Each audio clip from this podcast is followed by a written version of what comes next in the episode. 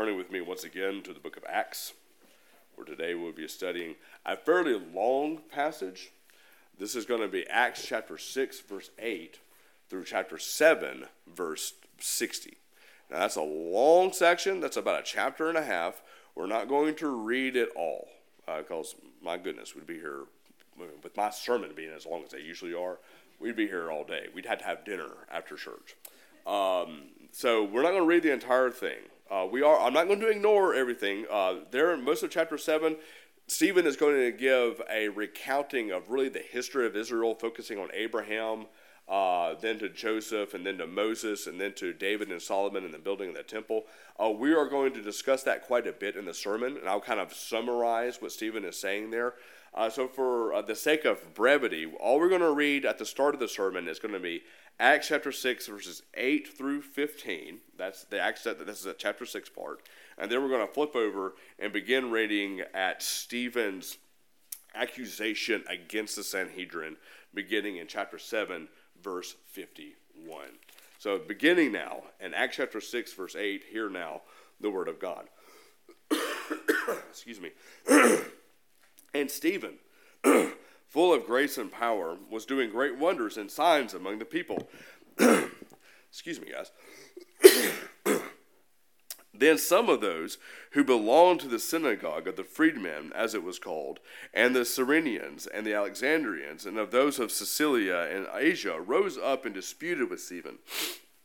But they could not withstand the wisdom, uh, the wisdom and the spirit which, uh, with which he was speaking. Then they secretly instigated men who said, We have heard him speak blasphemous words against Moses and God. And they stirred up the people and the elders and the scribes, and they came upon him and seized him and brought him before the council. And they set up false witnesses who said, This man never ceases to speak words against this holy place and the law. For we have heard him say that this Jesus of Nazareth will destroy this place and will change the customs that Moses delivered to us. And gazing at him, all who sat in the council saw that his face was like the face of an angel. Now, turning over to chapter 7, I will begin by reading in verse 51. Stephen, saying to the uh, Sanhedrin, You stiff necked people, uncircumcised in heart and ears, you always resist the Holy Spirit. As your fathers did, so do you. Which of the prophets did your fathers not persecute? And they killed those who announced beforehand the coming of the righteous one, whom you have now betrayed and murdered. You who received the law as delivered by angels and did not keep it. Now, when they heard these things, they were enraged, and they ground their teeth at him. But he, full of the Holy Spirit, gazed into heaven and saw the glory of God and Jesus standing at the right hand of God. And he said, Behold, I see the heavens opened, and the Son of Man standing at the right hand of God. But they cried out with a loud voice and stopped their ears and rushed together at him. Then they cast him out of the city and stoned him. And the witnesses laid down their garments at the feet of a young man named Saul. And as they were stoning Stephen, he called out, Lord Jesus, receive my spirit. And falling to his knees, he cried out with a loud voice, Lord, do not hold this sin against them. And when he had said this, he fell asleep. This ends a reading of God's holy, inerrant, and inspired word. May he write its truth upon our hearts. Something that um, I think is uh, probably pretty obvious after just hearing maybe two or three of my sermons, um, that a person in my life that I hold a great um, deal of respect for, who I owe a lot of my ministry to, is uh, Dr. R.C. Sproul. Um, I sincerely doubt that I would be a minister of the gospel if it were not for his work, or let's put it this way Christ's work through his work in my life. Um, I sincerely doubt that I would even be a Christian today without R.C. Sproul. Um, and that's been a real crucial thing for how I wake up in the morning, come into my office, go to somebody's house, come especially coming into the pulpit and do ministry. I want to emulate what Dr. Sproul has done in my life before you. I want the blessings that I have received through his ministry to come into your lives through my ministry. Now, it looks different. Dr. Sproul and I are two very different people. We have a different way of doing things. We even have a few beliefs that are dissimilar, especially when it comes to things like end times and stuff like that. But nonetheless, I am extremely grateful for what God has done for me and what God is doing for you as well through the ministry of R.C. Sproul. In a, very, in, a, in a real way, he is like a spiritual grandfather to me. I love the man. I want to emulate the man. He is my spiritual role model in a lot of ways. But here's the thing we all have different role models. Maybe your role model is a grandparent, or a mother, or a father. Maybe it's someone from history. Maybe it's even like a movie star, or an athlete, or something like that. We all have role models, but there's only one role model that we are all called and commanded to have, and that is the Lord Jesus Christ. Yes, He is more than just a role model, He's a Savior, He is a Redeemer, He is God incarnate, but He is also a role model for a Christian. But I want you to understand just how difficult that is.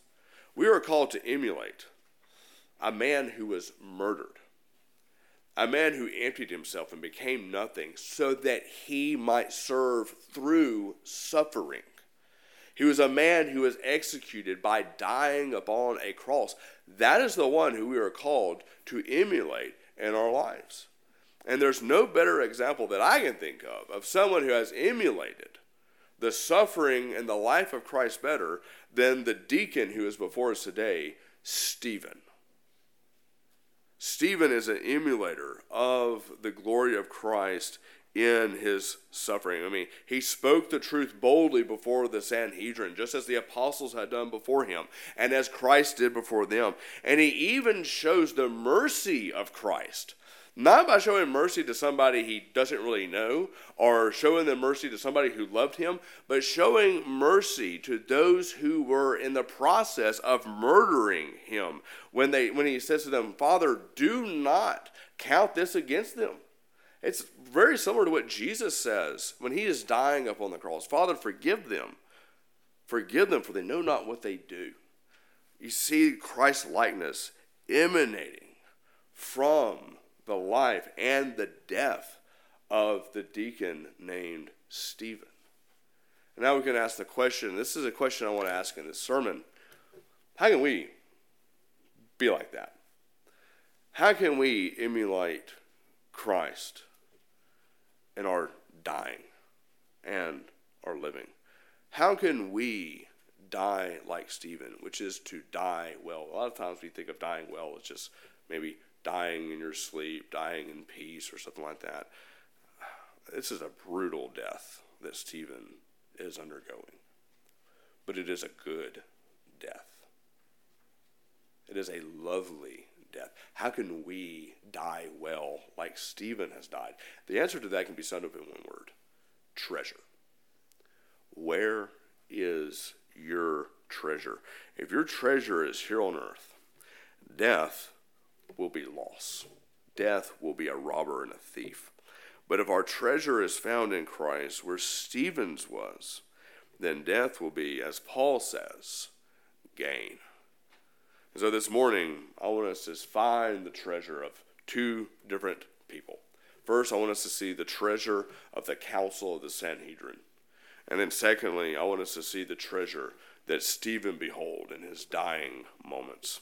Let's begin by looking at the treasure of the council. Once again, for the upteenth time, we have a trial. A person of God suffering for the sake of righteousness is before the council of the Sanhedrin. Peter, John, James have been before, before, been before the Sanhedrin. The apostles themselves have been before the Sanhedrin. Jesus was before the Sanhedrin. And now you have Stephen the deacon before the Sanhedrin. Um, and as we have seen last week, Stephen is described as being a man who is full of faith and the Holy Spirit. And this is this is made evident as we see what he says in chapter six is chapter six verse eight through fifteen as he speaks boldly in the Holy Spirit, and there is no one found who can resist him. So the Sanhedrin falls back on an old tried and true method. If you can't beat him with evidence, you make up evidence. You bring forth false witnesses to bear false testimonies against him. But in their bearing false witness, when we look at what they say, they reveal their hearts to us.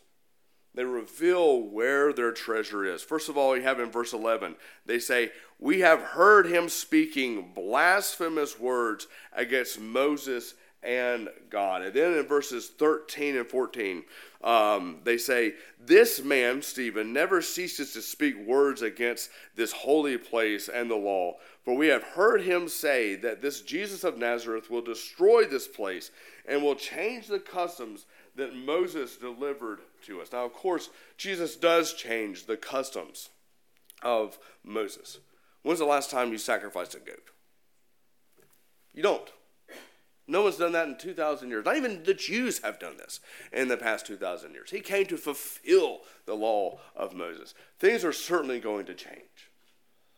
But when we look at what they say, we see where their treasure is, and we see it in three different places.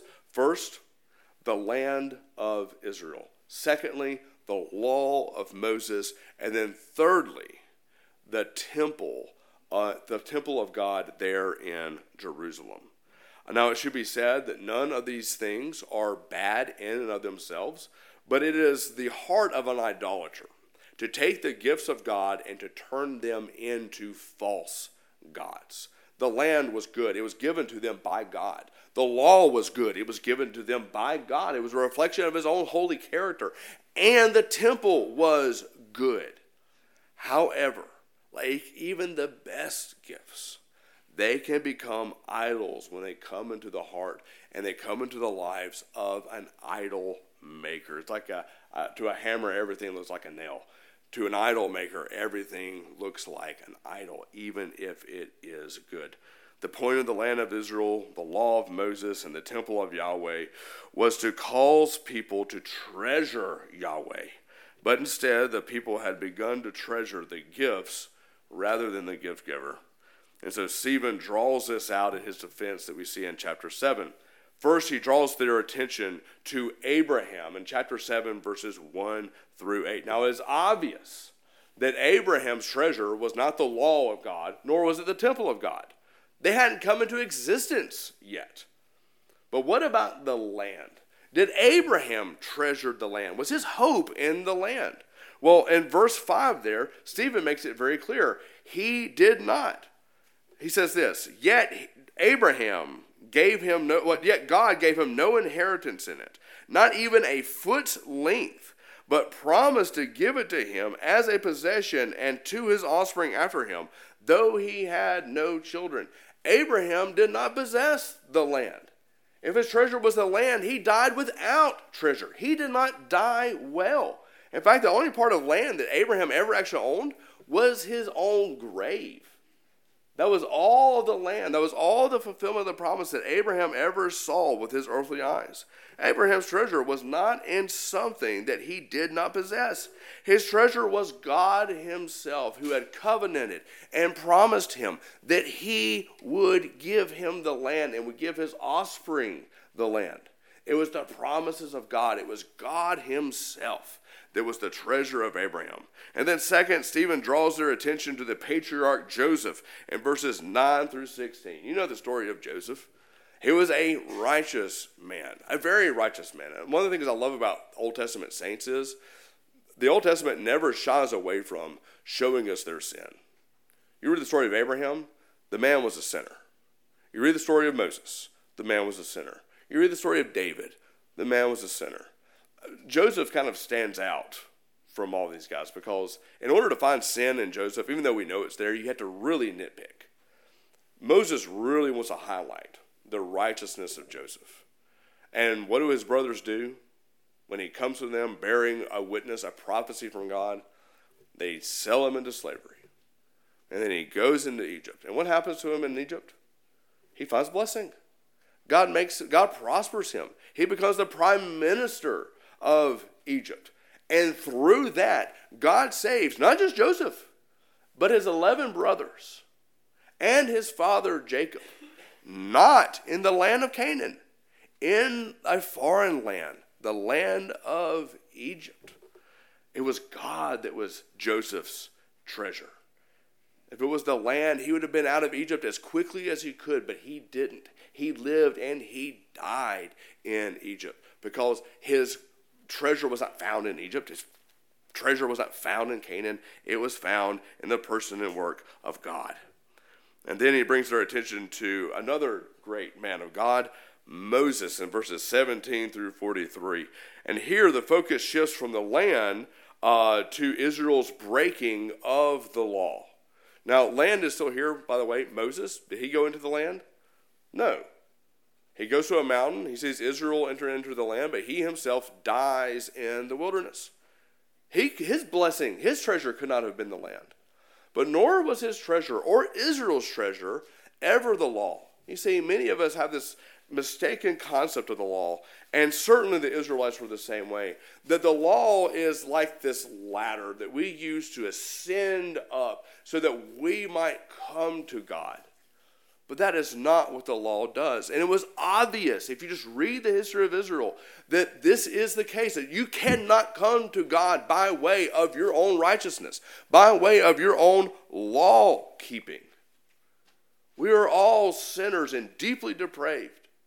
Israel sins continuously. And they don't just sin against the law, they sin against Moses, the messenger of the law. I like how I like how Stephen describes him. He calls him their Moses, their redeemer and leader. He he came to save them from Egypt, and he did. But look at what they look at how they receive Moses, how they receive the law from him. In verses 27 and then repeated in verse 35, what do the Israelites say? Who made you ruler and judge over us? Good question. Who had made Moses ruler and judge over them? It was God. It was God, as, as, as Paul considers himself, Paul, an apostle, not of man or from man, but of Jesus Christ. He was called by Christ to be an apostle. Moses was called by God from the burning bush to be the redeemer of Israel. And they say, Who made you judge over us? To reject Moses was not simply to reject Moses, a man, but to reject the God who called Moses. But then it gets worse. Moses, the Redeemer and Savior of Israel, after he led them through the Red Sea and gave them manna from heaven and water from the rock, ascends Mount Sinai to hear from God and deliver his good law over to his people. And as Moses is on the mountain of God, what are the people doing? Making an idol like those of the Egyptians. They preferred Egypt. They prefer the gods of Egypt over the God of Israel, over the God of Abraham, Isaac, and Jacob. Look what Stephen says in verses 39 and 40. Our fathers refused to obey him, but thrust him aside, and in their hearts they turned to Egypt, saying to Aaron, Make for us gods who will go before us. As for, uh, as for this Moses who led us out from the land of Egypt, we do not know what has become of him. He's out of their sight for 10 minutes, and the first thing they think is, well, he's gone back to Egypt. Back to being like the Egyptians. The council of Sanhedrin's treasure was in the land, which showed that they had a different treasure than Abraham. And they also, and they, uh, and they also treasured the law of Moses but it was clear that they could not even keep the very first word of the law. For what is the first commandment? Thou shalt have no other gods before me. Mere minutes after Moses ascends, maybe longer than that, in a very short amount of time, as Moses ascends the mountain, breaking the very first commandment. The council was not trying to ascend to God by way of His grace. They were bringing God down to their level because their treasure was in earthly things. And then finally, he brings Stephen brings their attention to their third and last earthly treasure, the temple of God in verses 44 and 50. You see, the first century Jews living in Jerusalem apparently did not understand what the author of Hebrews and Stephen himself understood that the earthly temple was only a copy of the heavenly temple, the heavenly realm. Therefore, Jesus serves in a better temple because he serves in the real temple at the right hand of God in the heavens. This is the point that Stephen is trying to get across when he quotes Isaiah 66 in verses 48 and 50. Yet the Most High does not dwell in houses made by hands, as a prophet says Heaven is my throne, and the earth is my footstool. What kind of house will you build for me, says the Lord? Or what is the place of my rest? Did not my hand make all of these things? No. The temple was a visible sign that ministered the fact that the king and ruler of heaven had looked upon the people of Israel with a special love, and that he had bound himself by way of a covenant to always love and to always care for his people. The temple ministered to that, the temple pointed to that. You see, the land of Israel, the law of Moses, the temple were all blessings that were to be treasured by Israel. But there is a way that they were to be treasured. Listen to what Paul says in 1 Timothy chapter 1 about how the law is to be treasured. This is 1 Timothy chapter 1 verses 8 and 9. Now we know that the law is good if one uses it lawfully. That's a that's a conditional uh, that's a conditional phrase. If one uses it lawfully. Now, how do we use it lawfully? Understanding this that the law is not laid down for the just, but for the lawless and the disobedient. Notice something really awesome about that little text there. The law is laid down not for the just, but for the disobedient. With that, what he's saying there is being just, being righteous is something that comes before the law. So it was with Abraham, who believed God 400 years before the law and was accounted just, was accounted righteous in the sight of God. The law is indeed a blessing if we allow it to reveal our sins and reveal the way of being like Christ. But if we think that the law is a staircase by which we bring ourselves to God, then Christ is not our treasure. God is not our treasure. Our own good works, our own status is our treasure. The law is just is just the means by which we prove ourselves at that point. Israel trusted in their own obedience. They said, and, and in the land and in the temple. They said, God cannot be against us. See, there is his temple. We are dwelling in the land, and we are righteous. It's like the rich young ruler says to Jesus when he said, ask, asks Jesus, How can I enter into the kingdom of heaven? And Jesus says, Well, you know the law, you know the commands. And then what does the rich young ruler say? It's good news. I've done these my entire life. Their treasure was found in themselves, in the things they possessed, rather than in God. And there's an important thing to take away here. All of these things were going to be taken away from Israel in a very, very short amount of time. In 70 AD, the Romans are going to come in and they are going to smash that temple the people of Israel are going to be scattered out of Jerusalem to the far ends of the world. And they don't come back into that land until what was it, the 1950s, that Israel became a state again? All of that was taken away. And to this day, there are no sacrifices. There are no te- there is no temple. None of that is there. Even the law itself cannot be obeyed the way it was in the Old Testament today. In order to do that, you need a, you need a temple. You need sacrifices. You need a priesthood. The Jews don't even know who the Levites are anymore. All of it gone and destroyed. The same is true for us. All of our treasures that are found here in these earthly things are things that will be pried out of our cold, dead hands when death comes for us. For the one whose treasure is upon the earth, death is nothing more than a robber who comes to rob us of our joy. And you know what that means? We fear death. We fear it. We loathe it. Just as we loathe anyone else who would dare come and try to take our treasures away from us. I mean, look at Stephen.